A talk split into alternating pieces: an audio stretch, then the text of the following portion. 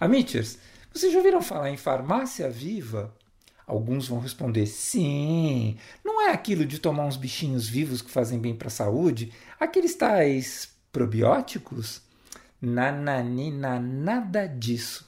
A Farmácia Viva é um projeto governamental que utiliza plantas medicinais para tratar algumas doenças. Ah, é aquele lance de medicina natural. Quase lá. Mas não é só isso. E a gente vai te explicar. Porque eu sou o Dr. César Isaac. E eu sou a Bruna Manzi, farmacêutica na Clínica Mitier. E, e você está no Amitier Talks, o podcast da Clínica Mitier.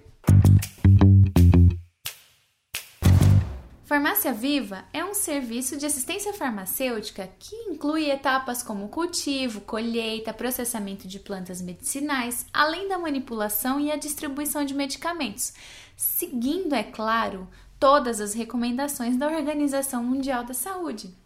O objetivo principal desse programa é oferecer sem fins lucrativos assistência à população sobre o uso correto de fitoterápicos que possuem atividades terapêuticas cientificamente comprovadas. Nas palavras de Newton Luz Neto Júnior, farmacêutico e chefe do Núcleo Farmácia Viva, a Farmácia Viva representa um modelo de saúde que aproxima a população aos seus valores tradicionais de uso de plantas medicinais. Para garantir a segurança e a eficácia nesse projeto, procuramos selecionar e cultivar plantas medicinais que pudessem ser transformadas em fitoterápicos permitindo assim incorporar os profissionais de saúde da atenção básica à prescrição nos cuidados em saúde da população. Mas para que esse projeto funcione, é necessária a participação direta de uma equipe multiprofissional. Verdade, doutor! Desde agrônomos e agricultores que vão estudar a qualidade do solo, a umidade, as condições climáticas de cada região para ter certeza de que determinadas plantas consigam crescer com qualidade naquele lugar. Ah, e ainda tem os biólogos que participam das pesquisas sobre as propriedades farmacológicas das plantas cultivadas. E, é claro, nós, os farmacêuticos, que vamos transformar essas plantinhas em produtos como xaropes, tinturas, pomadas, géis, cremes ou até mesmo utilizar partes específicas dessas plantas nas preparações de chás. Além da manipulação, também é nossa responsabilidade a orientação de como usar e o controle de qualidade dos fitoterápicos prescritos. Aos médicos, cabe o atendimento à população e a escolha do melhor tratamento para doenças como micose, hipertensão arterial, diabetes, ansiedade, dentre tantas outras. Esses tratamentos são um complemento aos tratamentos alopáticos convencionais, porque todo mundo sabe que os medicamentos industriais podem causar uma série de efeitos colaterais. É importantíssimo ressaltar que todos os medicamentos da farmácia viva só são liberados com prescrição médica. E isso não tem nada a ver com chazinhos feitos com plantas de fundo de quintal. A implantação da farmácia viva começou na região nordeste do Brasil e foi estendida para outras regiões do país. E como o uso de fitoterápicos está relacionado a fatores culturais, a farmácia viva acaba se modificando de acordo com a localidade em que ela está já que as indicações de utilização dessa planta elas são repassadas e transmitidas de pais para filhos. Olha que interessante, Amityers. Como os costumes e as crenças são relacionados ao meio em que se vive, a medicação produzida na farmácia viva vai variar e se adaptar a cada região. Mesmo a estrutura deve se adequar às disponibilidades locais. Parece novidade para todo mundo, né? Mas, gente, não é. A manipulação dessas plantas medicinais é algo bastante antigo. Hipócrates, o pai da medicina, já utilizava medicamentos extraídos de plantas em 400 anos de Cristo. O idealizador do projeto Farmácias Vivas foi o professor Francisco José de Abreu Matos, criado a partir dos programas de plantas medicinais e fitoterápicos na Universidade Federal do Ceará em 1983. E a Fiocruz tem um papel super importante nessa história também. Lá no Pará, numa comunidade extrativista chamada Nova Ipixuna, existe uma força enorme na cadeia produtiva da andiroba, onde a Fiocruz ajuda famílias desde a coleta até a fabricação de óleo, usado como medicamento e também em cosméticos naturais. O fruto utilizado há anos pelo povo amazônico tem propriedades cicatrizantes e anti-inflamatórias. Inclusive, alguns pesquisadores já estão trabalhando em curativos para feridas à base da andiroba. Além dos medicamentos, a Farmácia Viva produz materiais didáticos sobre o uso correto de plantas medicinais e cada semestre distribui mudas diferentes de plantas às UBSs cadastradas para atender a população. Mas, Bru, afinal, de que plantas a gente está falando? Ai, doutor, são várias. Um exemplo que a gente tem é a camapu, popularmente conhecida como physalis, encontrada principalmente no Pará, mas que também pode ser achada em beiras de estradas. Ah, e se você não conhece pelo nome, dá um Google aí para você ver. Aí você vai ver a foto e falar: gente, é claro que eu conheço essa planta.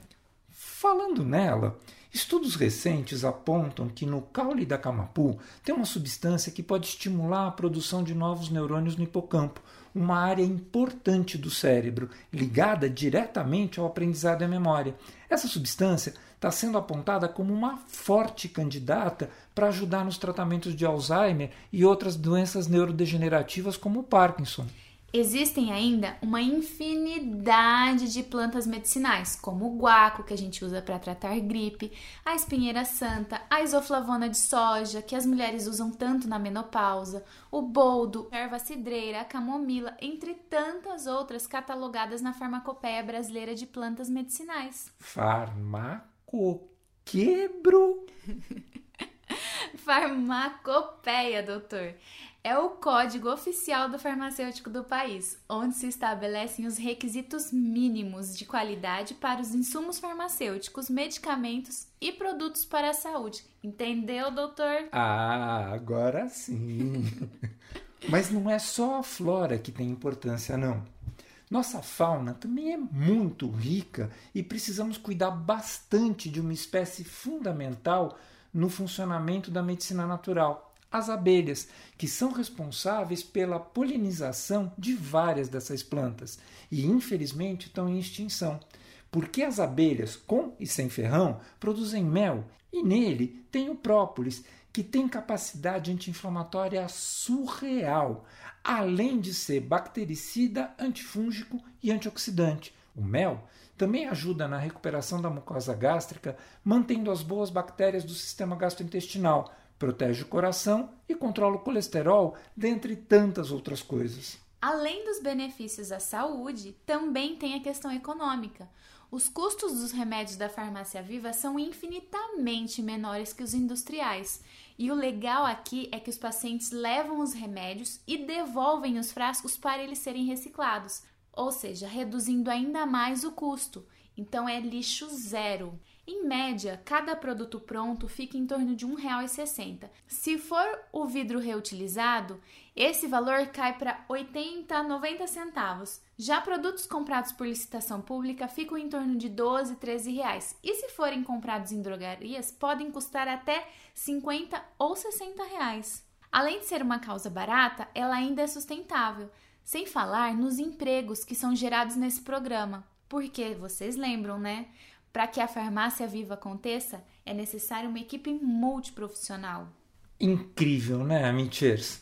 A gente precisa aprender a olhar com cuidado e valorizar todo e qualquer pedacinho do nosso país, principalmente as nossas riquezas naturais que estão sempre trazendo retornos benéficos para a nossa saúde. Sem esquecer o conhecimento popular esse aprendizado ancestral passado de geração em geração e que a ciência está descobrindo agora, porque essas plantas podem mudar a qualidade de vida de muita gente. Um, um beijo, beijo para cada, cada um. um. Esse foi o Amitié Talks, o podcast da Clínica Amitié. Você pode ouvi-lo no Anchor, no Spotify, no Google Podcast ou na sua plataforma de áudio preferido. Vale a pena seguir o Amitié Talks no Anchor ou no Spotify ou se inscrever no Google Podcast. Assim, você pode receber uma notificação sempre que tiver um episódio novo. Nosso podcast tem direção de Fernando Dourado, produção de conteúdo de Bárbara Soteiro, produção geral e edição de Mila Bessa. Bru, foi sensacional dividir o microfone com você nesse talk. Quem quiser comentar, fazer sugestões ou participar dos nossos talks, entre em contato conosco pelas redes sociais. Eu sou o Dr. César Isaac e fico por aqui até o nosso próximo encontro.